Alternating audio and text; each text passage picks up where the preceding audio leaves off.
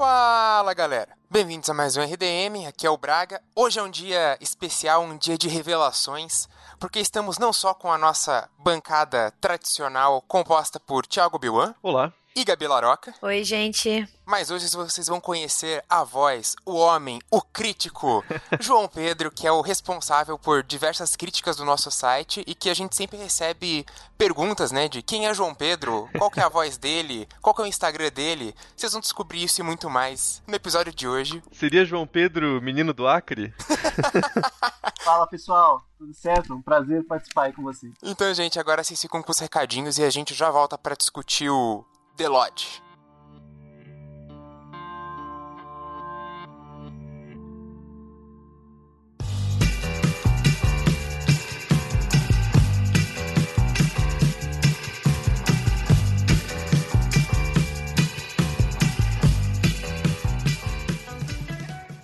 Bom, hoje eu quero falar de, de coisa boa.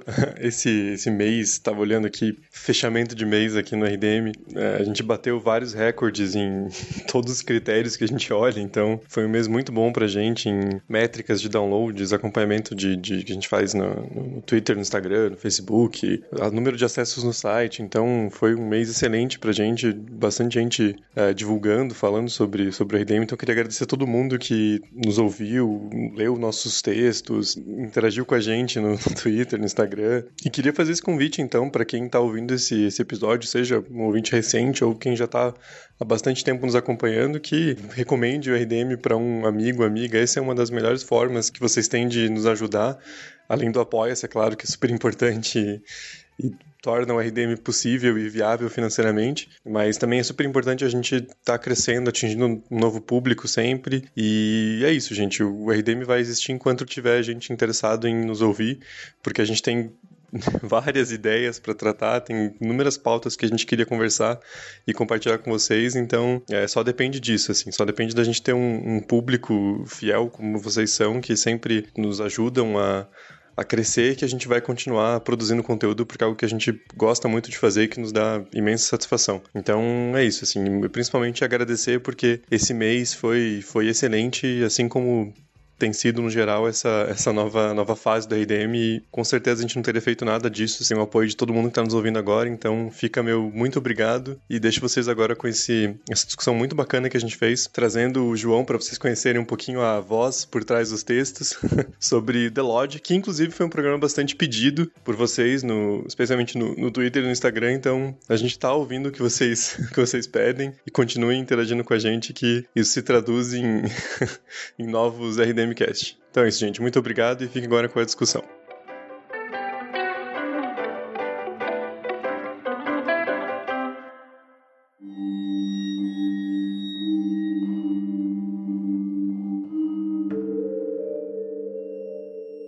Bom, então The Lodge é um filme que foi lançado em 2019 que não tem tradução em português, porque o filme acabou não vindo pro Brasil, mas dá pra gente chamar de O Chalé. Eu já vi gente dizendo O Chalé, porque a cabana já tem. Posso só fazer um comentário? Eu traduzi e falei assim: ah, vou assistir a cabana. Daí minha mãe falou assim: aquele filme religioso?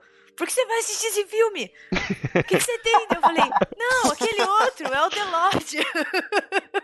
Então agora eu resolvi chamar The Lodge porque eu lembrei que tem um filme chamado A Cabana, mas... Bom, o filme ele foi lançado em 2019, ele saiu nos cinemas nos Estados Unidos antes de toda a pandemia, então ele foi lançou ali no comecinho de 2020, final de 2019. Atualmente ele está no, no serviço de streaming o Hulu, é, então tem essa opção e também ele está por aí na internet, né? Que eu não preciso dizer como, mas a galera sabe como achar. É, e o filme ele é dirigido e corroterizado pelo Severin Fiala e pela Verônica Franz, que são os dois diretores responsáveis pelo Boa Noite Mamãe, e também roteirizado pelo Sérgio Cassi, que é um outro cara que escreveu o roteiro junto. Outro cara que escreveu o roteiro junto. então, foi dirigido e roteirizado pelos malucos do Boa Noite Mamãe. E tem mais um maluco aí que escreveu o roteiro junto, que a gente não sabe quem ele é, mas a gente tá dando os créditos pra ele mesmo assim, né? Pra não, não. ser cuzão. Mas abram, abram a página do MDB do cara, não tem nada, então não tem culpa. é só, é só um culpa, maluco. A culpa é dele que não fez Tava nada relevante. na rua na hora. é, mas enfim, o filme ele começa seguindo uma família formada pelo Richard, que é o, o nome do ator Richard Armitage, que faz o Oakenshield no The Hobbit. Então vocês vão começar a assistir o filme e falar: caralho, eu conheço esse maluco. Meu Deus, é ele, velho! Eu não sabia! e outro momento, caralho, eu conheço esse maluco, é o Jaden Martell, que faz o Aiden, que é o Bill no It. Ah, sim. O pai é o anão, é o anão gostosão do Hobbit. Caralho, velho! É o anão gostosão do Hobbit. Gostei, gostei. Uh, bom, e, e, tem ainda a irmã mais nova, que é a Mia. E o, a, o plot do filme ele começa bem direto, não tem muita contextualização, digamos, não tem. É um filme que não trata o espectador como idiota, o que sempre é bom. Então, ele já começa com a ação se desenrolando e a gente logo a, entende a situação que a Laura e o Richard estão em vias de concretizar um processo de divórcio. É, e uma das primeiras cenas do filme é quando o Richard conta para Laura que ele quer terminar o processo e quer que ela assine os papéis de divórcio. E momentos depois ela se suicida e o Richard tem a ideia brilhante de levar os filhos dele então o Aiden e a Mia para passar uma semana inteira numa uma cabana, num chalé isolado na casa do caralho com um monte de neve, com a noiva dele, a pessoa que ela pretende casar e que os filhos culpam pelo suicídio da mãe. Então não podia dar nada errado realmente, porque os personagens desse filme eles todos tomam decisões muito inteligentes e você só fica olhando assim, caralho, isso vai dar cagada.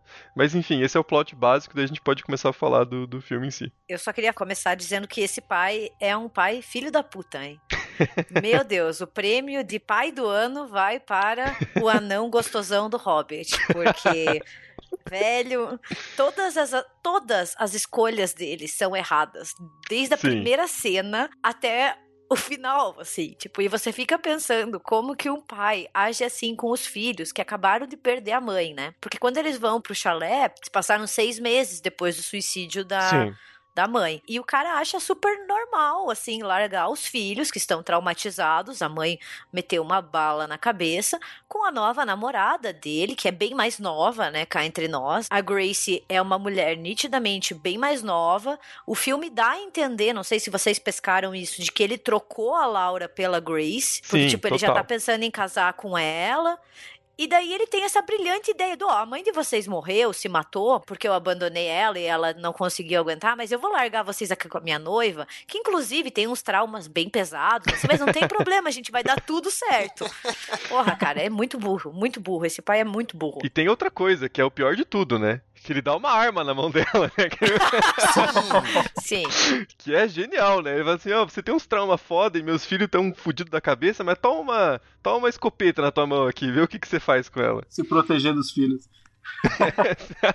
Os moleques estão meio traumatizados, vai que eles querem fazer alguma coisa. Como a gente falou aí dos diretores, né? Só lembrando que o RDM tem um episódio sobre Boa Noite Mamãe, que Sim. é recente, é um episódio muito bom aí, né? Modéstia à parte então vale a pena procurar. E o The Lodge ele consegue seguir ali uma temática parecida no sentido dessas duas crianças meio capirotadas aí, capirotescas, endemoniadas, que estão torturando uma figura adulta. Sim. Enquanto sim. lá no Boa Noite Mamãe né, eles conseguem prender a, a mãe em meio dessa loucura, aqui no The Lodge eles perdem totalmente o controle do seu plano, né, das suas atitudes. Isso excede um pouco o que eles estavam planejando. Então elas recebem em troca aí o a, as provocações e, e, todo esse sistema que eles armaram para quebrar mesmo essa sanidade mental da, da Grace. É, o, o, João comentou uma coisa na crítica dele que eu quero trazer à tona e já vou avisar que eu vou deixar linkado também no, no post, porque a crítica é muito boa, que ele fala uma coisa que eu, eu concordo bastante, que é o, filme ele tem... É, tematicamente ele puxa muito de Boa Noite Mamãe, mas visualmente ele puxa muito de Hereditário, né? Demais. Tem bastante gente que levou um pouco literal demais essa comparação, porque tematicamente eu não acho tão parecido assim, eu acho mais visualmente, mas ele tem uma, uma aura, eu diria uma, uma atmosfera Sim. que é semelhante. Eu queria passar pro João para ele dar as primeiras impressões dele sobre o filme. O que, que você achou, João? Então, na verdade, eu acho que o filme é sim muito semelhante né, ao Hereditário, não só visualmente. Eu acredito que tem uma estrutura de roteiro ali muito semelhante. Ele inicia o, o conflito de uma maneira muito forte, né, com a mãe se suicidando, a mãe das crianças, sim. uma coisa que a gente não espera. A gente tem aquele preview de luto, né, que não chega a ser um período muito grande de luto do filme, a gente mostra as crianças sofrendo e assim ele já entra no terror psicológico, né?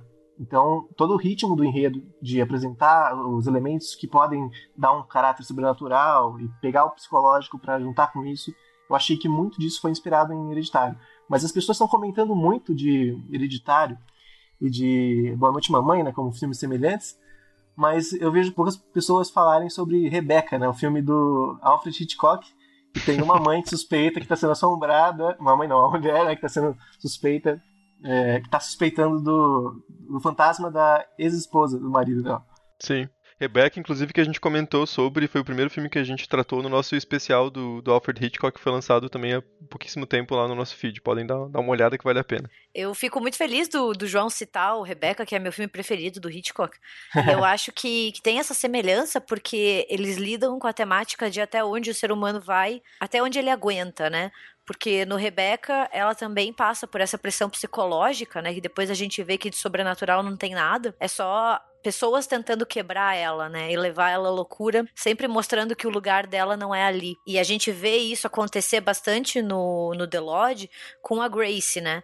Porque ela é uma personagem que eu acho bem peculiar, assim, porque você gosta dela às vezes, às vezes você não gosta muito, porque você se põe um pouco no lugar daquelas crianças do tipo, poxa, acabei de perder minha mãe, né, e já tenho meu pai tentando substituir ela, entre muitas aspas, né, é, continua, o pai é o filho da puta da história, não a Grace, mas tudo bem, é, e depois eles vão quebrando ela, né, até mostrar assim, você não é bem-vinda aqui, a gente não te quer aqui, até um desfecho bizarro e extremo, né? Eu acho que tem duas coisas que o filme faz que é muito inteligente.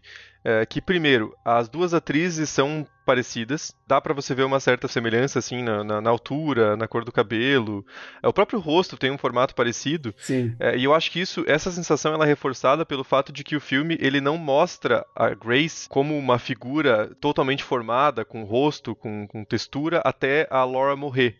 Ela é uma sombra. É, a primeira vez que ela aparece em tela é já depois, quando eles estão indo em direção a, a, ao chalé. Então, eu vou chamar de chalé agora até o fim, que se foda. Através de um reflexo, inclusive. É, isso, exatamente. Então ele vai mostrando pra gente a forma como as crianças veem a Grace, né? Como essa, essa imagem, essa sombra que na mente deles está tá roubando o espaço que a mãe delas deveria ocupar. Isso é toda a temática do filme, né? Mas eu acho que essa, esse começo, a introdução é muito, muito bem feita e eu acho o primeiro ato do filme fortíssimo, cara. A cena de suicídio é muito foda. É muito Nossa, bem feita. Sim. Porque geralmente cenas desse tipo elas têm uma construção mais dramática, elas têm um, um, um, plano mais fechado, a pessoa tá, tá com aquele copo de uísque na mão, tá escrevendo uma nota, é uma coisa mais, mais carregada de dramaticidade. E ali, cara, ela tira uma arma e passa, você nem vê o que tá acontecendo, assim. Você imagina, você suspeita, mas é um baque muito forte. Eu acho muito competente essa, essa primeira cena para dar o tom do resto do filme. Essa cena do suicídio, ela é muito cru, e por isso que ela traz tanto impacto. Você não tá esperando ela acontecer. Sim. Então é aquela cena que acontece e você faz um, ah, meu Deus, Deus, sabe?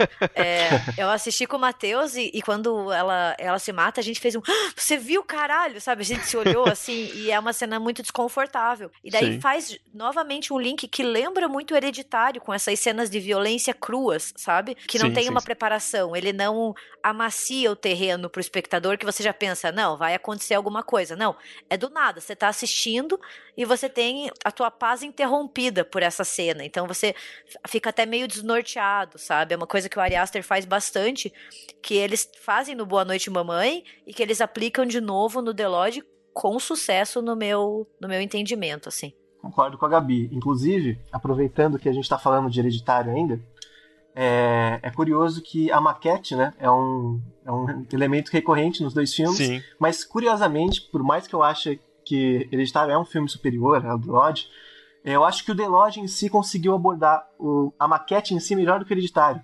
Porque ela tem um porquê ali na história, ela tem um, como eu posso dizer, um sentido maior, né? Onde as crianças planejaram tudo. Né? Isso é Sim. muito interessante. Sim. Até porque é o elemento que, que o que dá a entender é que é uma coisa que a mãe deles fazia, né? Então é algo que eles se prendem aquilo quando, é, quando ela morre e é por onde eles planejam o que eles vão fazer. Porque isso é uma coisa que não fica muito claro é, no começo, mas que depois, conforme que vai se desenrolando, acontece, você percebe, né? Que eles planejaram aquilo tudo com muita antecedência, né? Eles sabem cada minúcia do que eles vão fazer e como eles vão aos poucos destruindo, desmontando a mente da Grace, né? Tanto que quando você tá assistindo, a hora que o, que o Aiden aceita ir pro chalé, pra cabana, depois de ele ter falado pro pai que ele jamais faria aquilo, você fica, ué, mas por que, que ele aceitou agora, né? E aí você vai descobrindo e é tudo muito cruel. E como o João falou, a maquete é usada tanto para eles planejarem, quando depois, mais pra frente, encaminhando pro terceiro ato, quando o Richard descobre o que tá acontecendo é quando ele olha Exato. a maquete. Então o elemento ele é, ele é trazido para dentro da trama, né? Não só um elemento visual, né? Cara, o, o que eu acho interessantíssimo nessa quando eles vão se preparar para ir, antes na verdade, é justamente a descoberta das crianças sobre o tal do culto da, da Sim. Grace e todo esse envolvimento que daria problema em qualquer comitê de ética de universidade aí, do cara que fez a investigação jornalística, escreveu e se envolveu com a, a pessoa sobre quem ele escreve, sabe? Então, só para reforçar de novo essa coisa que a Gabi já falou de que esse pai aí é, é muito bizarro, toma umas escolhas extremamente duvidosas. Mas daí eu sinto uma, uma ponte com o Boa Noite Mamãe. Porque no Boa Noite Mamãe o pai não aparece, né? Mas a Sim. gente sabe que ele é um filho da puta, entendeu? Sim. Você não precisa que ele apareça, mas você sabe que ele largou aquela mãe depois de um acidente onde. Spoiler, um dos filhos morreu. Então, assim, você já tem essa figura paterna completamente ausente no Boa Noite Mamãe. E aqui no The Lodge a gente tem essa figura paterna que é completamente incapacitada de cuidar dos filhos e que realmente larga a esposa por uma, uma menina bem mais nova, né? Porque depois ali no. Quando eles fazem o obituário dela, a gente vê que ela tem uns 30 anos, né? 29, Isso, isso. 30. Então Uhum. ela é bem mais nova que a Laura. E a gente sente esse mal-estar, assim. Então eu, eu senti uma certa continuidade. Parece que eles estão abordando melhor essa figura paterna que no Boa Noite Mamãe é só um fantasma, sabe? Sim. Porque ele não aparece, mas a gente sabe que, porra, o cara ali podia, né, ter facilitado as coisas. E no The Lodge, ele. Porra, ele só faz merda, assim, tipo. é impressionante. E primeiro dá a entender que ele é psiquiatra ou psicólogo, né?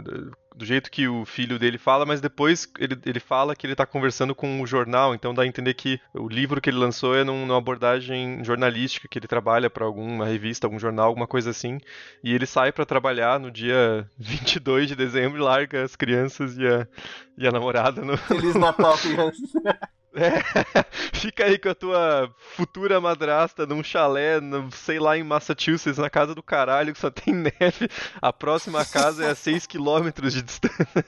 E nisso eu vi muita gente reclamando, dizendo que não conseguiu se conectar ao filme porque, nossa, é, é muito inverossímil. Eu- gente, isso não é inverossímil, não. O cara abandonar os filhos com a madrasta que mal conhece não é inverossímil, não. Isso acontece pra caramba. Não, não, não tem nada de, de extremamente irreal, assim, nessa parte da, da trama, sabe? É um, um pai ali que, como a Gabi falou, ele tá incapacitado ali de, de cuidar dos filhos, ele realmente não tem não é aquela figura paterna extremamente presente e cuidadosa ele tá embarcando nesse nesse romance novo e ele quer que os filhos aceitem de qualquer maneira a nova madrasta Até porque eu acho que ele constrói muito bem isso. Como eu disse, o primeiro ato do filme é muito eh, é muito engenhoso, assim, é muito inteligente, porque a, a forma como as crianças chegam na casa do pai é, é muito aquela coisa assim de não ver o pai há um mês e ele finalmente abriu, resolveu abrir um espaço na agenda dele para receber os filhos. E quando a mãe morre, você vê que há um distanciamento muito grande ali com relação aos pais, assim. Eles tinham um apego, quem cuidava do Aiden e da Mia era a Laura, não era o Richard. Então, eles ficam na casa dele e parece que, sabe assim, tipo, ficou no quarto de hóspedes, uma coisa meio, não tem uma relação de proximidade de verdade. Então, é, para mim é super é, verossímil o cara fazer o que ele faz durante o filme, assim. Ele, ele tem essa cara desse pai bostão mesmo. É, o que parece, assim, e que daí, se você realmente assistiu Boa Noite Mamãe, você fica pensando, é que ele quer encontrar uma substituta pra Laura, sabe? No sentido, Sim. assim, de mãe, né? Não numa questão de companheira ou de namorada. Mas, assim, ele vai colocar a Grace como a nova mãe dessas crianças. Queiram elas que ela seja a nova madrasta ou não, queira a Grace ou não. Porque tem até uma hora que quando ela briga com o Aiden, que ela fala assim, eu tô presa com vocês aqui. E daí você sente o tom. Então daí você fica que provavelmente ela tá ali também pra agradar o Richard. Sim, Porque sim. ela tem todos os traumas dela. E daí você fica pensando que, tipo, tanto as crianças quanto ela estão tendo esse desconforto. E o cara decidiu: não, a gente vai brincar a família feliz, entendeu? Essa é a nova mãe de vocês, ela é minha esposa, e vocês vão ficar felizes e ela vai cuidar de vocês. Vocês vão assistir filme e comer, ser bem felizes.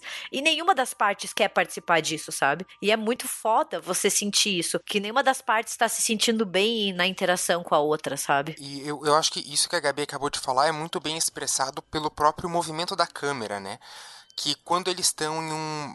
Em algum momento ali mais de descontração, aquela hora que eles estão é, no lado de fora do chalé e a câmera tá um pouco mais solta, um pouco mais fluida, e depois, quando ela cai no lago congelado, volta, o pai sai, fica todo aquele clima de tensão, é uma câmera muito mais fixa e contida, assim. Então eu acho que eles conseguem passar de vários jeitos a, a mensagem que eles querem, sabe? Eles estão expressando aquele clima de estranheza de várias maneiras, para deixar claro isso de que porra, ninguém ali tá, tá satisfeito com o que tá acontecendo. É uma situação constrangedora pros três, mas claro que daí as crianças têm um, um planinho meio diabólico, né?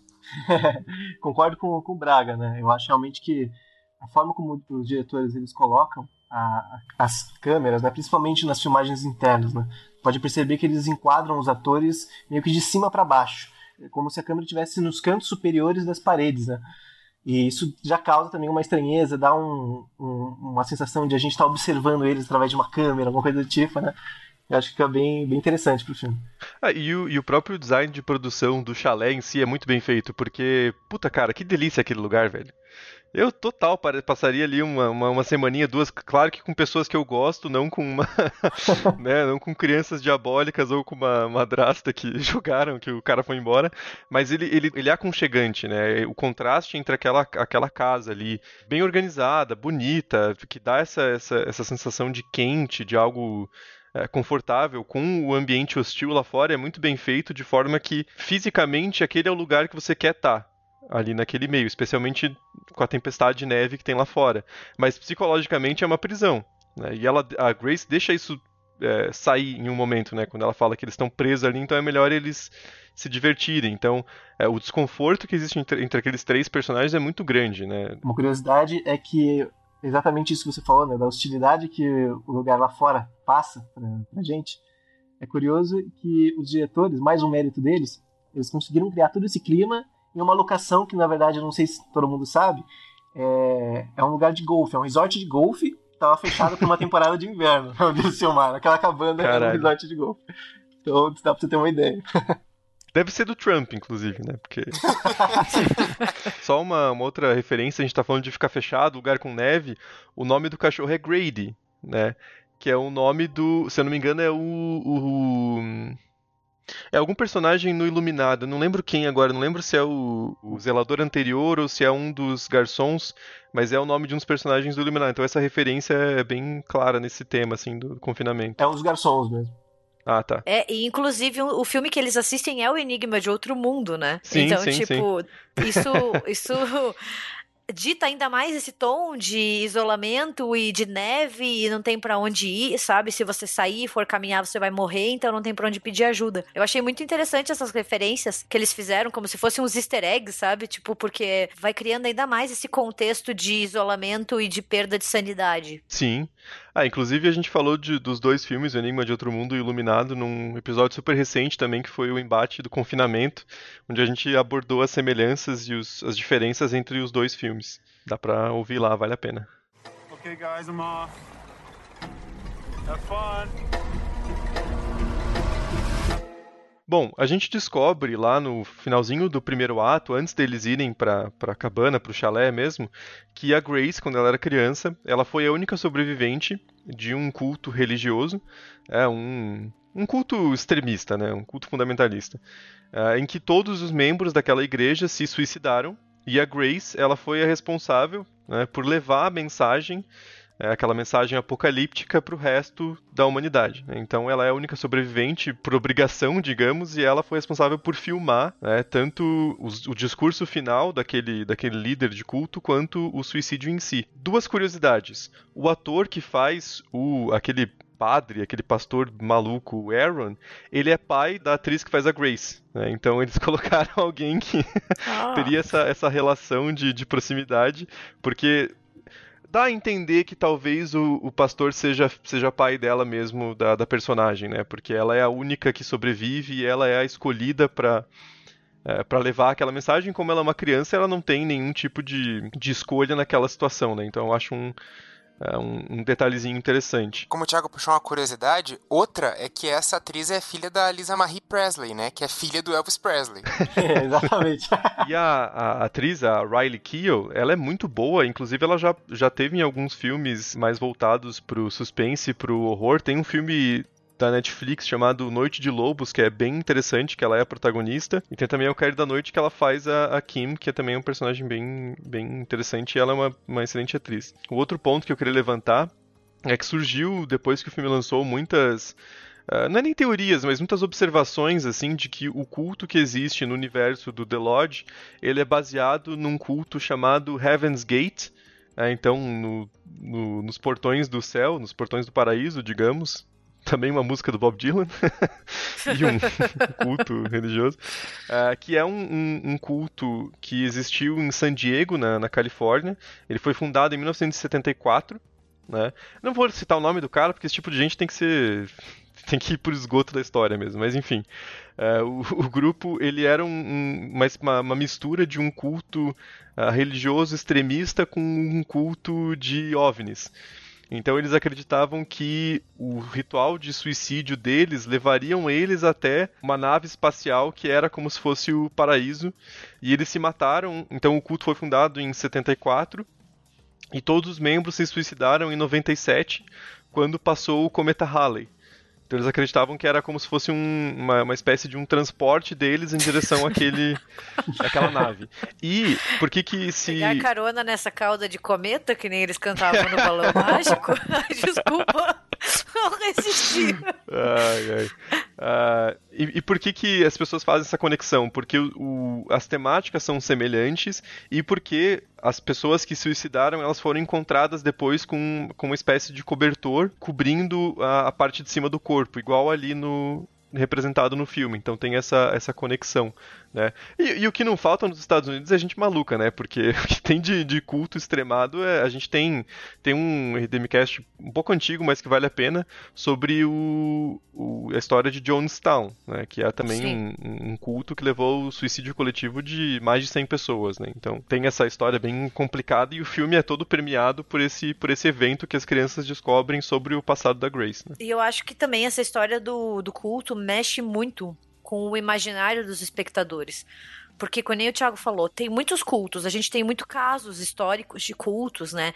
De seitas fechadas, onde Sim. ocorrem suicídios em massa. Isso é relativamente comum e é muito difícil explicar, porque elas são comunidades geralmente muito fechadas, né? E que frequentemente rolam esses suicídios. Então você não tem uma explicação. E quanto menos explicação tem, mais fascínio você gera nas pessoas. Sim, então eu acho sim. que eles também lidam com isso, sabe? E o, o filme também não se dá muito ao trabalho de explicar.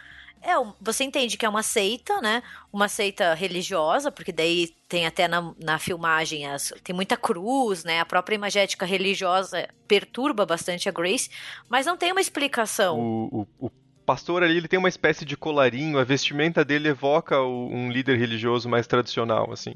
É, mas não é. tem uma explicação do que eles estavam fazendo, assim, o que a gente tem desse culto são vislumbres muito rápidos, né? Então eu acho que isso também funciona para criar essa aura de mistério em torno da Grace, em torno do que aconteceu com ela e deixar esse incômodo perante o espectador. A única coisa basicamente que a gente sabe é o vídeo que as crianças assistem, que caralho, põe tela cheia, filha da puta, fica porra, aquele quadradinho minúsculo lá de esquerda, eu queria ver a porra do vídeo em tela cheia, moleque chato do caralho, não serve nem pra isso, porra. É, mas enfim, a gente vê aquele vídeo e mais pra frente ela comenta uma ou duas vezes em conversa com a Mia, principalmente, que o pai dela ele era extremamente religioso e ele seguia uma interpretação literal da Bíblia principalmente na, em todo aquele tema de, de pecado original, de se, se arrepender dos pecados e o, as pessoas que se suicidaram nesse culto, elas são, elas têm um, um, silver, tape, um silver tape na boca escrito sin, né? Então escrito Sim. pecado na, na, boca. Ainda bem que é inglês, se fosse em português ia ter que ser bem menor a letrinha e ficar menos interessante visualmente, né? e é engraçado porque se a gente for levar em consideração a, é, literalmente a Bíblia, a gente tá fudido, porque a Bíblia em si são várias versões já e várias sim, traduções. Sim. E tem muitos apócrifos tardios, muitas inserções tardias, né? É, eu acho que eu já falei no episódio do mal feminino, a própria ideia da maçã no Éden, ela é uma inserção tardia, que todo mundo acha que foi uma tradução mal feita do latim. Então, tipo, não existe maçã, na verdade. E toda essa ideia de pecado original, que a gente tá muito acostumado, né? É uma coisa que tem vive muito no, na tradição judaico-cristã, o pecado original ele não existe na Bíblia, né? Só fazer um, uma pequena curiosidade. Uhum. Porque o termo pecado original ele só foi cunhado por Santo Agostinho no século V. Então, tipo, demorou muito tempo até se criar a ideia do pecado original. Então, se você for levar a Bíblia literalmente, gente, a gente tá bem, bem ferrado. Só um comentário, assim. É, e, e, agora vou ter que entrar aqui porque o lado medievalista aqui, a antiguidade tardia, bateu forte. Então, é, lembrar que a, a Bíblia, gente, é, que nem a Gabi falou, ela é uma, uma amálgama de, de vários textos que não tinham relação entre si a princípio, então eles são escritos em períodos diferentes. Os quatro evangelhos em si é uma escolha muito arbitrária porque existiam muito mais, né? Então é uma reunião de textos que a maioria nem se sabia de onde tinha surgido, né? e tem muitas é, e o que eu queria dizer no fim das contas é que não existe, é impossível uma interpretação literal da Bíblia, porque o que a gente tem são só cópias, é, e já tem uma, uma dificuldade da tradução do grego, que é a língua original da maioria dos escritos, para o latim, que já muda muita coisa, se perde muita coisa, e depois no século, lá pelo século 13, 14, 15, tem várias traduções para as várias línguas nacionais, então isso já aí já tem uma diferença muito absurda, então esse papo de interpretar a Bíblia literalmente é totalmente impossível, porque a gente simplesmente não tem acesso ao texto original, digamos. A gente tem acesso Sim. a várias versões que foram construídas ali no século III, IV, V, com a consolidação da igreja como instituição, especialmente aliado ao Império Romano. Agora fui longe, agora vocês me puxam de volta. é, que são decisões muito políticas também, né? A gente já comentou. E eu acho interessante que o filme se passa no Natal, né? Que é Sim. o grande feriado cristão e que é uma data totalmente inventada, porque era o solstício de inverno pagão. Os caras falaram: foda-se, vamos roubar essa data aí que os pagãos gostam de comemorar, e agora é um feriado cristão e que se foda quem discorda. Enfim, então eu acho que essa, essa, essas temáticas permeiam bastante o filme, né? Pois é, é ainda sobre esse da religião né, que o filme aborda, mais especificamente os diretores, eles têm essa, essa temática nos filmes deles. Né? É, talvez o Boa Noite Mamãe não tenha tanto quanto o The Lodge, mas o filme que eles fizeram entre é, Boa Noite Mamãe e o The Lodge, se chama The Field Guide to Evil, é, que acho que a tradução aqui no português foi Mentes Malignas. Ai, é... adoro. Essas, essas, essas traduções são ótimas, adoro. Pois é. Inclusive, eles fazem, na verdade, esse filme é uma, uma compilação de curtas-metragens, né? Eles dirigem um curta é, que se chama The Sinful Woman of Hawthorne, né? Que ele conversa bastante sobre esse sentimento de culpa, né? Os monstros que, que saem disso, né? Falam sobre a religião, falam sobre a noção de pecado. Então acho que tem tudo a ver com essa, com essa pegada do The Lodge, né? São dois diretores austríacos que fazem esse filme que tem a ver com a mitologia austríaca. E, e você pode ver que eles não deixaram de trazer um pouco desses temas que eles faziam nos filmes austríacos na estreia deles nos Estados Unidos. Sim, sim. Verdade. E falando sobre religião, aqui também pegando um gancho, uma coisa que me chamou muita atenção no filme é a imagética religiosa, né? Então, assim, a cabana tem aquele quadro, tem o crucifixo. O filme ele é muito permeado por essa imagética religiosa. E nesse aspecto, eu posso estar bem louca. Ou eu posso ter saído muito da casinha. Mas me lembrou muito, muito a ambientação do Carrie a Estranha o de 76 sim, do Brian De sim. Palma, que Eu é concordo. essa religião, essa imagética religiosa opressora, sufocante, entendeu? É, e daí acaba pegando até um gancho com isso que o João falou, que é essa ideia da sexualidade, do pecado, da culpa, né? Eu acho que os dois filmes acabam tendo esse diálogo, assim, que pode ser, assim, um diálogo bem distante, mas para mim me lembrou bastante. Inclusive, assim, é, tem umas cenas que a câmera, ela foca no crucifixo e não é uma religião passando um sentimento de leveza ou de... de acolhimento. Sei lá, de acolhimento, é. Não é passar um sentimento de acolhimento, mas é sempre um sentimento de opressão, é, sufocando. Então, assim, é, e sempre com a Grace, né? Então me lembrou nesse paralelo um pouco com a Carrie e com a mãe dela, principalmente na casa da Carrie em 76, aonde a religião, quando aparece um Jesus Cristo, a imagem, né, nunca é para passar esse sentimento de acolhimento, de bondade, é sempre essa coisa ruim, né, essa coisa de segurar, de causar dor, de causar sofrimento. Isso me chamou bastante atenção nos filmes.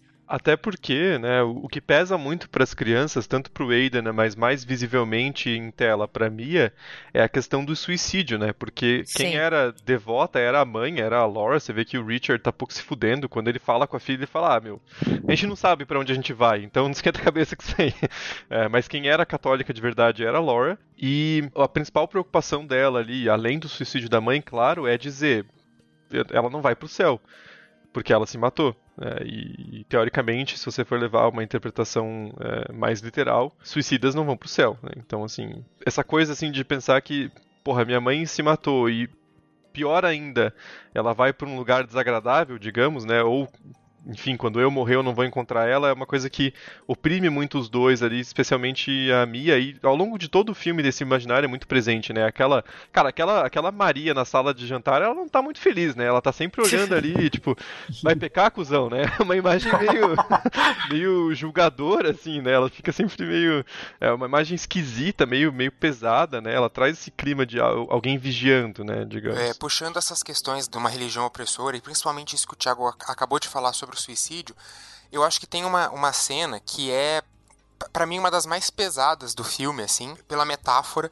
que é quando eles estão no enterro da mãe e daí Sim. todos soltam o balão de gás hélio lá e o balão sobe e a menina que amarra a bonequinha da mãe, o balão cai.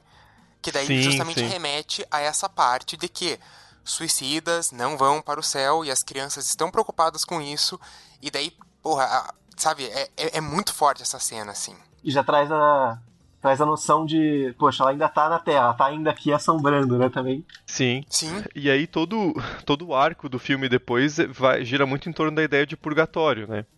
É, que, de novo, é uma interpretação medieval. A ideia de purgatório surge lá no século XIII, XIV, e é super político também, econômico. É a igreja falando: não, sim, você sim. tem dinheiro pra caralho, você pode comprar um pedacinho do céu, não se preocupa não. Você vai passar aqui pelo meio do caminho, mas você chega lá, não, relaxa.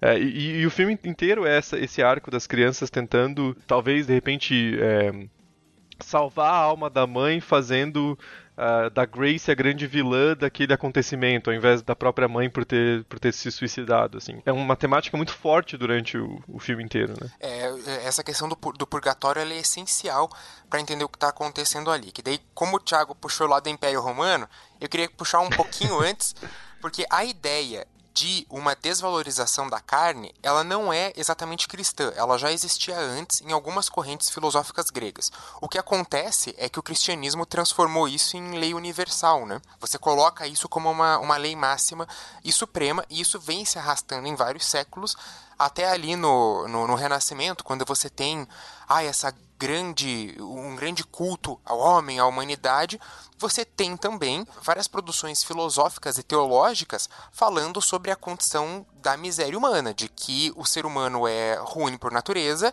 e ele tem que sofrer para que seus pecados sejam perdoados. Então é, é uma ligação de perdão dos pecados com um sofrimento extremo. Sim. Daí, tipo, é essas, essas seitas que têm um final é, como o suicídio, né? Que são essas seitas que têm é, eu esqueci qual é o termo exato para isso, mas enfim, é, essas seitas que visam o, suicídio no final, elas pegam muito disso. Claro que elas vão dar uma, uma exagerada é, extrema, assim, mas é, é isso que eu vejo muito na, na, personagem da Grace, sabe? Essa questão de, porra, agora a gente tá aqui no purgatório e a gente vai ter que sofrer, a gente vai ter que sentir dor para que os pecados sejam perdoados. Porque ela, ela realmente começa a se punir, né? É, uma ideia de que o único jeito de se livrar desse pecado, essa mácula na, na carne, é se livrar do, do aspecto físico, né? Uhum. É se livrar do, do, do, próprio corpo, no fim das contas. Né? Ok, guys, I'm off. Have fun.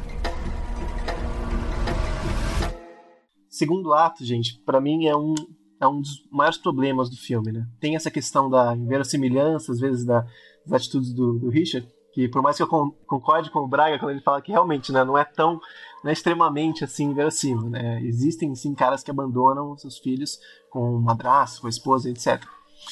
Mas eu acho que o, o, problema realmente é a partir do momento que ela sai da casa e vai pra neve, né? Ali eu acho que o filme é. dá uma desacelerada, é, complica um pouco pra gente estar tá ali se identificando tanto com o personagem. Eu acho que ele atrasa muito tempo. Não sei o que vocês pensam sobre isso. Não, eu concordo. Eu acho que o filme perde um pouco de força até, ele perde um pouco de impacto né? Porque eu acho que a construção dele é perfeita. Eu acho o primeiro ato sensacional, assim, ele passa muito rápido e ele é muito poderoso, né? O, o, suicídio da Laura, ele, ele fica ali voltando e ele te incomoda também, tanto quanto ele incomoda as crianças, é uma coisa que pesa muito. E eu, o meu problema com o segundo ato é que ele é muito esticado, ele demora muito, que nem o João falou, acontecem umas coisas que passam a, a, não ter muito peso, não ter muita consequência e não ter muito desenvolvimento. Né? Eu acho que as escolhas do que eles fazem é um pouco complicada. Por exemplo, tem uma cena em que a, a Grace está tomando banho e a gente vê no vislumbre do espelho a figura do Aiden. E aí você fica, tá, mas o que, que ele estava fazendo ali? O que, que tá rolando ali? Tem, tem uma, uma tensão esquisita e que o filme nunca explora direito. Né? Eu acho que os acontecimentos ali são um pouco desperdiçados, eu diria. É, eu, eu, eu concordo aí que o segundo ato ele ficou talvez um pouco arrastado em alguns momentos. Acho que tentam fazer tipo um Operação Cupido que deu errado, sabe? Vamos fazer maltratar a madrasta aí e fazer ela ir embora, só que ela não vai, né? E assim, eu, eu acho que a minha maior dificuldade nessa parte do filme foi tá talvez acreditando nisso que as crianças queriam passar. Porque acho que desde o primeiro momento eu, tava, cara, não, isso não, não tá acontecendo, eu, eu sei que tá todo mundo vivo, não. Sabe, o, filme não conseguiu é, me convencer de que aquele plano era uma coisa real. Eu, eu, eu realmente não, não fui convencido, assim. Eu, não que eu não tenha gostado do filme, tal, eu, eu gostei, eu acho que isso não foi nenhum problema, mas não sei, para mim tava tão, tão claras a, a, as coisas ali que não me surpreendeu, sabe? Depois quando você descobre que tá tudo no porão e tal. O que pega mais para mim é que eu acho que o filme não consegue tanto transportar a gente para dentro da mente da Grace. Né? Porque eu acho que a personagem é um pouco desperdiçada em certo sentido. Porque ela tem traumas muito fortes, ela tem questões muito significativas com todo aquele imaginário, com toda aquela temática, e o filme dá a entender que ela tem algum tipo de esquizofrenia, né? Porque tem coisas que ela vê que ela, ela vê a palavra repent sendo formada no espelho, né? Assim, você pode dizer, ah, as crianças deram um jeito de, de escrever antes e tal, é, enfim. Mas dá a entender que é algo que ela, é, só ela tá vendo, né? Isso tem algumas coisas no filme que denotam que ela é a única pessoa imaginando aquilo. Eu acho que isso não é tão bem utilizado quanto poderia. Até a própria atriz, ela é muito boa, a personagem é muito bem trabalhada, mas eu acho que o filme não aproveita tanto quanto poderia, quanto, por exemplo, o Hereditário faz com a, com a atuação da Toni Collette, sabe?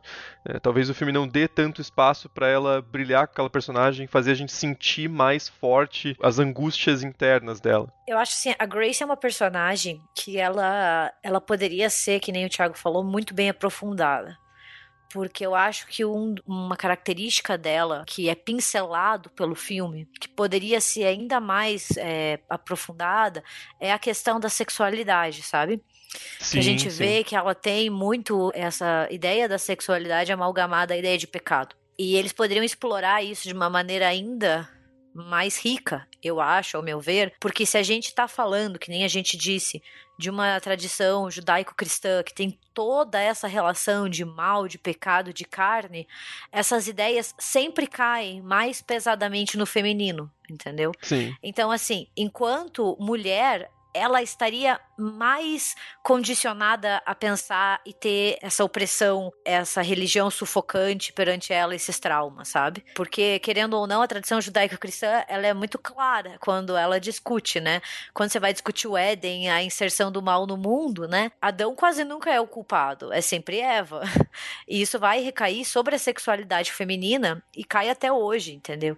Sempre a mulher é a mais culpada. E eu acho que eles poderiam ter aprofundado isso ainda melhor né, com esse trauma dela. Porque é pincelado, assim, o filme toca nisso, mas é só na superfície. E daí no finalzinho, quando ela daí já foi quebrada pelas crianças, que daí ela vai lá e até vai tentar meio que fazer uma uma redenção, né, com dor física, né? Mas isso é muito pincelado e isso poderia ser um tema muito interessante de ser abordado pelo filme. Sim, a própria cena que eu falei que eu acho desperdiçada da, da cena do, do Aiden espiando ela pelo chuveiro é uma coisa que eles poderiam ter ido mais a fundo que talvez tenha faltado um pouquinho de coragem porque é um tema complicado, porque a, a, a Grace, ela tá mais perto em idade, provavelmente, do Aiden do que do Richard, né? Assim, então, você vê que rola uma tensão sexual ali. Ela tem 30 anos, o moleque tem o que 16, 17, e Sim. eles dão a entender que rola alguma coisa, e a própria atuação do, do, do moleque dá essa, essa pista, digamos. É algo que o filme nunca vai muito a fundo, assim, né? Então, é, é uma. Um,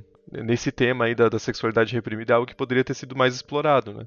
Gente, sobre a personagem da Grace, queria fazer um adendo. Eu concordo com isso, que acho que foi você, né, Thiago, que comentou sobre a personagem da Toni Collette. Né? É uhum. completamente diferente mesmo. Eu acho que a personagem não consegue transmitir tão bem os traumas quanto a personagem da Toni Collette. Aí vai também da atuação da atriz, né? Mas, é, por exemplo, é curioso que o filme, é, as gravações do filme foram feitas em forma cronológica, né? Isso para facilitar a imersão da Riley Q no personagem da Grace. E mesmo assim, a gente ainda se sente afastado em alguns momentos, né, da personagem. E é complicado ver isso, né?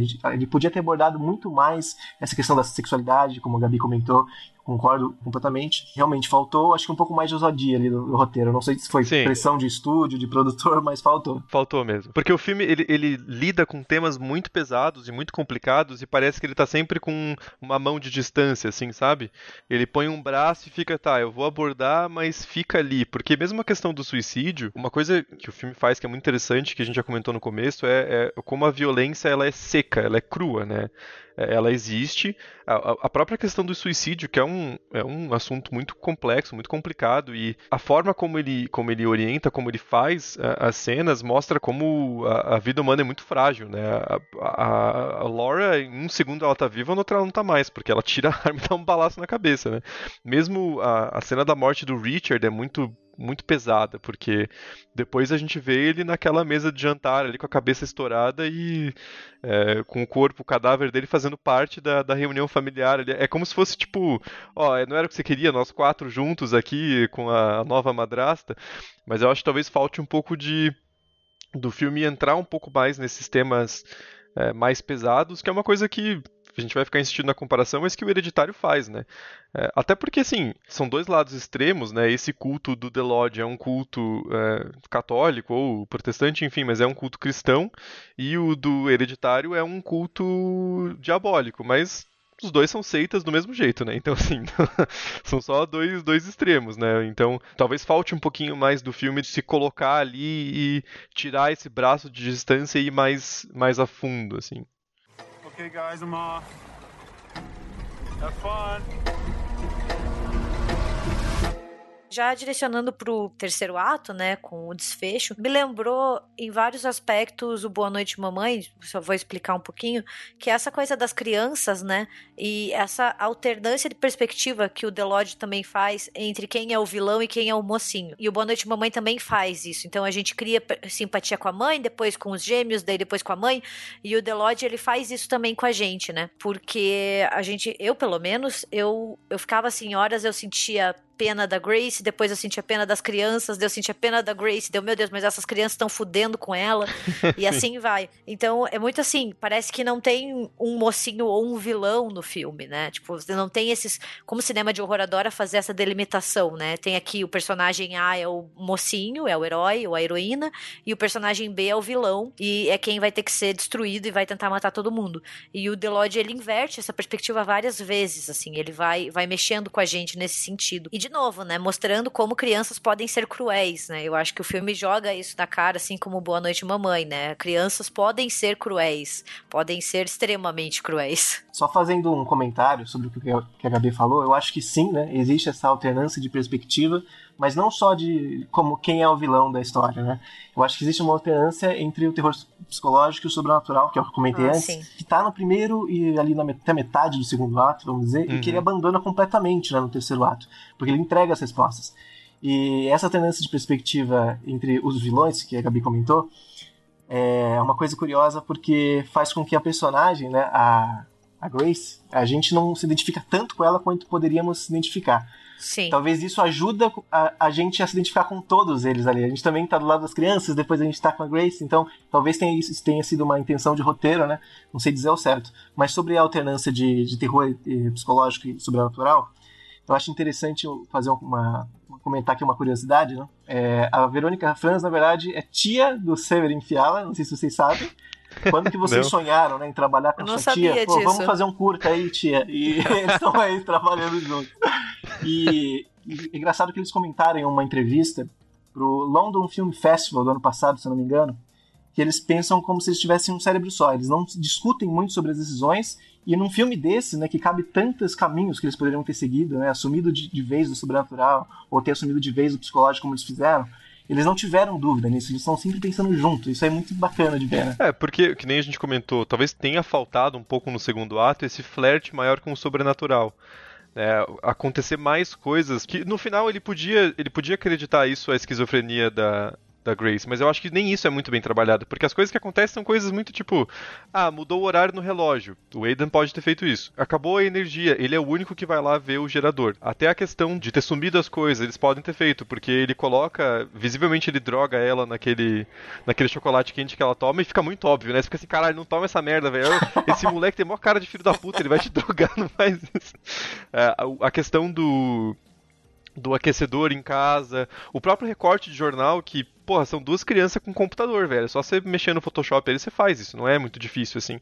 Talvez tenha faltado um pouco desse desse desse flerte maior com o sobrenatural, porque depois no terceiro ato você vê que o que eles estavam querendo explorar mais é a própria questão psicológica, né? Fica muito visível que a principal discussão do filme é, é uma, uma prisão dentro da própria mente, né? No caso da Grace, talvez um estresse um pós-traumático totalmente lógico e que qualquer um teria pela situação que ela esteve, e as crianças o trauma com relação à mãe, né? Cada um tá na sua própria prisão ali, não consegue sair daquilo, e o filme vai desenvolvendo isso principalmente na personagem da Grace ali com a questão da religiosidade e daí o filme aposta mais num terror corporal igual o Boa Noite Mamãe já tinha feito, né, com a, a cena do do flagelo dela, que é, é bem.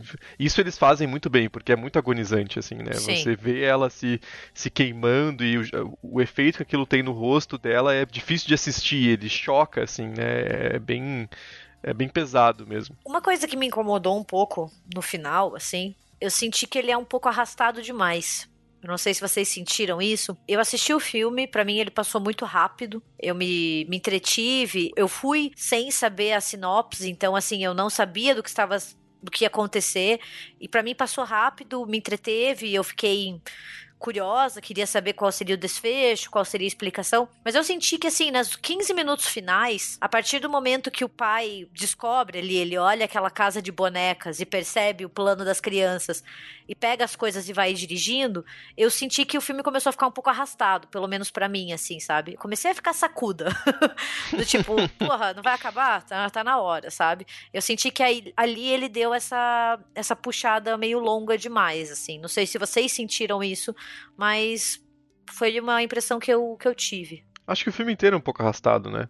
Acho que isso é uma coisa que dá pra gente falar meio sem uma coisa mais objetiva em relação ao filme, não sei nem se é uma questão de percepção, mas eu acho que o filme em si ele é bastante arrastado. Ele tem uma hora e cinquenta de duração e dava para ter dado uma, uma cortadinha ou tomado outras decisões, coisas mais impactantes, mas eu acho que, falando especificamente do terceiro ato, talvez o, o Richard chegando na casa seja muito cedo e o filme se arraste um pouco demais depois disso, porque aquilo é meio que o, a confrontação, assim, é onde se põe tudo na mesa, né? Todos os problemas ali do, do Richard, todas as tensões das crianças não querendo que a mãe seja substituída, entre aspas, o desconforto, a Grace já totalmente surtada, é, convencida de que ela tem que se, se arrepender, e aquele momento de, de, explosão, quando ela acaba matando o Richard, talvez seja muito cedo, porque ainda tem mais alguns bons minutos é. de filme ali e ele dá uma enroladinha, né? Apesar de que eu gosto muito do final. Não sei o que, que vocês acham, mas eu acho que acaba na hora exata, assim, é, na hora precisa. É isso que eu ia comentar. Eu também gostei bastante do final. Não achei o filme arrastado, com exceção do segundo ato. O segundo ato realmente me incomodou bastante. Mas o, o final é uma das coisas que eu mais gostei, realmente. Né? Ele acaba num momento X ali que, putz, não precisava mostrar mais nada, eu acho. Sim, sim. Então, o segundo ato em si não me incomodou muito.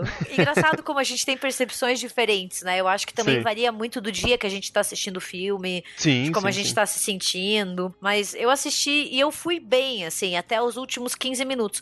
Eu achei a- o, o desfecho muito bom, achei o final, assim, sensacional. É aquele corte preciso, na hora certa, não precisa mostrar mais nada, não precisa explicar mais nada, deixa, sabe? Acabou. Isso eu achei muito bom. Só os 15 minutos, assim, que eu não, eu não sei, talvez fosse eu que já tivesse cansada, porque às vezes eu vou assistir filme muito tarde, eu já fico assim, meu Deus, quero que acabe pra eu poder dormir essa merda, porque eu não quero ficar, faltar 15 minutos pra eu ter que assistir amanhã, entendeu? Sim, nossa, total. Isso pra mim foi o farol.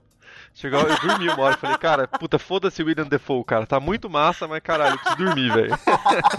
pra mim já deu. Mas nesse caso eu- foi, foi diferente. E eu, uma coisa que eu senti com relação ao, à cena final em si, que eu queria comentar, é, é, uma- é um recurso muito utilizado, assim, né? Esse corte seco, deixando um final aberto. Mas nesse caso não é nada aberto. Ele é um corte seco, mas ele é muito sugestivo e eu acho muito efetivo. Por exemplo, ele, ele vai mostrando ela colocando a, a fita ela escreve ali o sin na- na- nas crianças, assim como uh, o culto que ela fazia parte sem escolha havia feito. Mas o que eu acho mais poderoso não é nem o fato do filme acabar ali quando tá muito óbvio já o que vai acontecer, mas o fato de que a última coisa que a gente vê é a arma, que também é ou a primeira coisa ou uma das primeiras coisas que a gente vê no começo do filme com relação àquela maquete, né?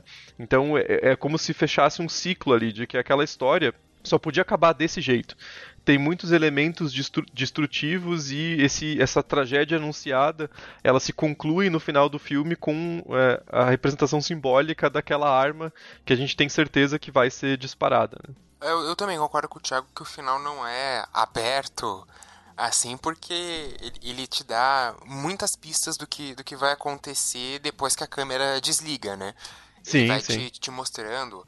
Acho que só dela colocar a silver tape com sim ali já, já fica bem óbvio o que, que vai acontecer, porque você tá repetindo um ato passado que já ficou, sabe, já, já- foi estabelecido no filme o que, que aconteceu, então Ah, e, a, e a própria reação das crianças é meio que, que aceitando o inevitável, assim, Sim. né? O pai, o pai morreu, o carro não liga, a mulher tem uma arma, acabou. Assim, é, Não, e sem é contar o que fim. assim, o carro não liga, as estradas estão cheias de neve, não tem ninguém perto, a gente morreu. Fudeu, a brincadeira foi longe demais, entendeu? Ah, e como a situação se inverte, né? Porque eles tentam prender a Grace ali, não dar a oportunidade dela, dela fugir e fazer com que ela vá naquela espiral e é o que, no fim das contas, se volta contra eles e causa o, aquele final trágico, né? É, porque cá entre nós, eles são muito maldosos com ela. São- Por Sim, isso que a gente se sim. identifica com ela às vezes. A personagem em si não é muito aprofundada, como a gente disse, mas você sente um pouco a dor dela. Porque ela é uma desconhecida entrando numa família. E você Sim. vê como isso mexe com ela, né? E eu acho que é um sentimento que muitas mulheres sentem quando elas entram em famílias assim. Ah, o meu namorado já tem filho, entendeu? Uhum. A mãe do- dos filhos do meu namorado, meu marido faleceu. Então, como que eu consigo entrar nessa família sem roubar esse lugar, né? Porque você sente esse medo, assim, né? De você usurpar um lugar que não é teu. Então você sente muita dó dela, porque as crianças mexem com ela de uma maneira horrível. E mexem com ela sabendo onde dói, que é naquele trauma, sabe? Então eles tiram o remédio dela, eles vão lá e começam a escrever repent, sabe? Então, tipo, é bem na ferida, assim. Eles não é do tipo, ai, a gente sumiu com a comida, sabe? Fodeu. Não. É, é um jogo. É um jogo bem perverso, assim. É um jogo psicológico bem. Bem foda que eles fazem com ela. Não é aquela brincadeirinha boba do tipo, eu não gosto de você, sai daqui. E eles fazem a todo momento com que ela se sinta indesejada ali, a presença dela naquela casa, né? Então você fica imaginando, tipo, porra, se ela vai casar com o cara, es- esses quatro vão ter que morar juntos, né? E eles fazem Sim. ela se sentir muito mal e pô, é uma sensação que todo mundo sabe que é horrível e já sentiu, que é você sentir que você tá num lugar em que não é não é o seu lugar ou que pessoas sentem que não é o seu lugar e preferiam que você fosse embora. Então, esse desconforto é muito é muito forte, né? É exatamente isso, né? Na verdade, essa inversão que vocês comentaram, né? De, poxa vida, as crianças tiveram o que mereciam, né? Então, eu acho que isso contextualiza o clássico é, não mexe com quem tá quieto, né? É. Sim, jogaram jogaram gasolina na fogueira, né? E falaram, Exato. puta merda, pegou fogo. Okay, guys, I'm off. Have fun. Então, gente, o The Lodge, ele é um filme que gerou muita polêmica, né? Teve muita gente que odiou o filme, que falou que era muito ruim, e teve gente que gostou. E eu acho que muita gente que não gostou foi com uma expectativa muito alta, pensando que Sim. ia ver um Boa Noite Mamãe parte 2 com um super desfecho, sabe? Ou um hereditário, o que também prejudica o filme. Exato. Então, assim, ele é um filme bem dividido, e eu queria saber o veredito de vocês, assim, se vocês aprovaram ou não, porque assim, eu vou, eu vou, dar o meu já de uma vez, porque daí também tem que voltar. É, eu fui sem expectativa nenhuma, porque a expectativa é a mãe da merda. Eu já aprendi isso ao longo da minha vida, com inúmeros fracassos e dando a cara na parede. Então eu aprendi a não ter expectativa com certas coisas. E eu fui sem saber nada do filme. Isso contribuiu muito pra minha experiência. Eu não uhum. fui achando que eu ia ver um Boa Noite Mamãe parte 2. Então eu gostei. Eu achei que foi um filme que me surpreendeu. Eu assisti com o Matheus, ele também gostou. Então eu tô, vou, tenho dois votos a favor do filme, já com vocês. é, a gente gostou, assim, foi um filme que surpreendeu. Acho que foi um bom entretenimento e, para mim, assim, valeu, valeu a pena. Não, não reclamaria. Não achei, assim, essa catástrofe como muitas pessoas na internet falaram, assim. É, bom, gente, para quem conseguir dar uma lida na, na, minha crítica, acho que já fica claro que eu gostei bastante do filme, né? Não nego as imperfeições, os deslizes, né, do filme. Acho que ele podia ser bem mais do que ele foi mas dentro do que a gente está tendo, né, de, de filmes de terror, que comerciais ou não, né, eu acho que é um filme que foge muito do que a gente está acostumado, do que a gente espera, e como a Gabi falou, a expectativa é a grande vilã, né, de vários filmes, e esse filme não é exceção. É muito, é muito delicado o que se esperar de The Lodge, né? A melhor coisa é você não conferir sinopse, não conferir trailer e mergulhar nesse filme. É um filme que me trouxe várias emoções, assim, que eu vou guardar, né? Obviamente com muito carinho, e eu espero que várias pessoas continuem assistindo esse filme, né? Da forma que puderem. é, eu, eu é, concordei muito assim com a crítica do João. Quando eu li, foi cara, muita percepção que eu tive do, do filme, assim. Tanto que eu até dei a mesma nota que ele. Eu acabei de procurar no Leatherbox aqui, eu dei exatamente a mesma nota que o, que o João deu. Foi um filme que.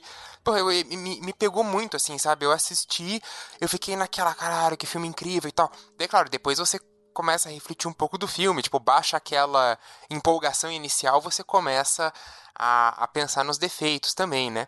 Mas foi um filme que me empolgou demais, assim. Eu, eu, eu gosto do filme, acho que é um, um filme bom.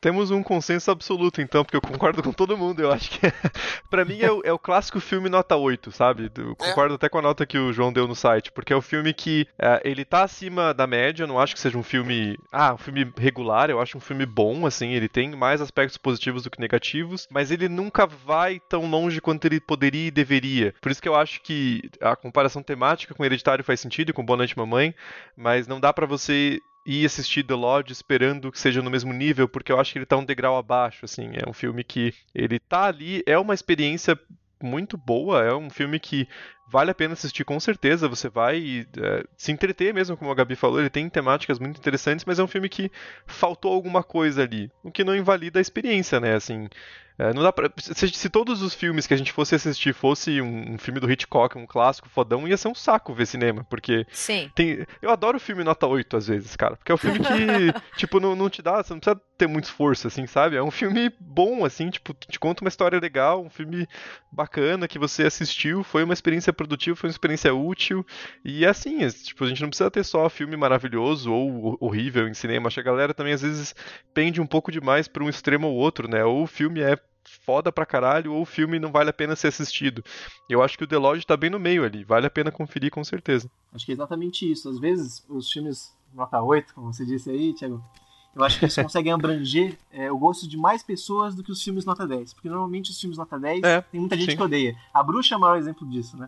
Pra muitas pessoas é um melhor filme da década e pra muitas pessoas foi um lixo de filme. E a gente pode pensar aí fora do terror, La La Land, tem vários filmes assim que quando a crítica aclama, tem muita gente que também odeia. E eu acho que The Lodge tá ali no meio termo bacana.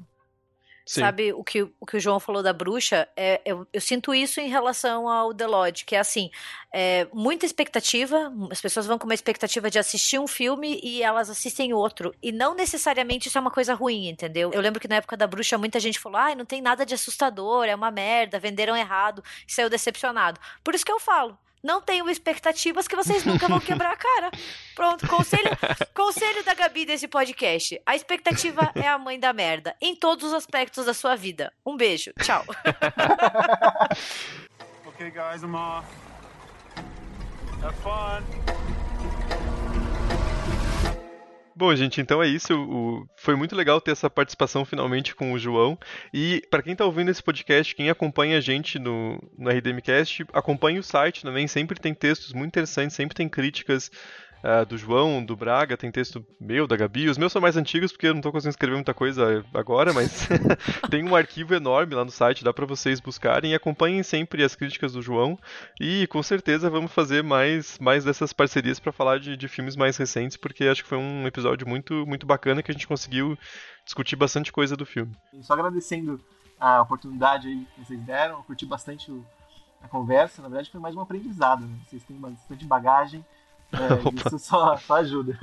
Só lembrando uma coisa, que esse episódio a gente fez uma votação no Instagram e no Twitter. Vocês votaram que sim, então estamos atendendo aos desejos dos nossos ouvintes e das nossas ouvintes. Só para vocês saberem que a gente faz quando a gente promete, quando a gente faz votação, a gente cumpre. Então continuem mandando sugestões pra gente e falando com a gente nas redes sociais que a gente realmente escute. Escuta. Então a gente vai ficando por aqui. Muito obrigado pelo carinho, pela audiência e até quinta-feira que vem.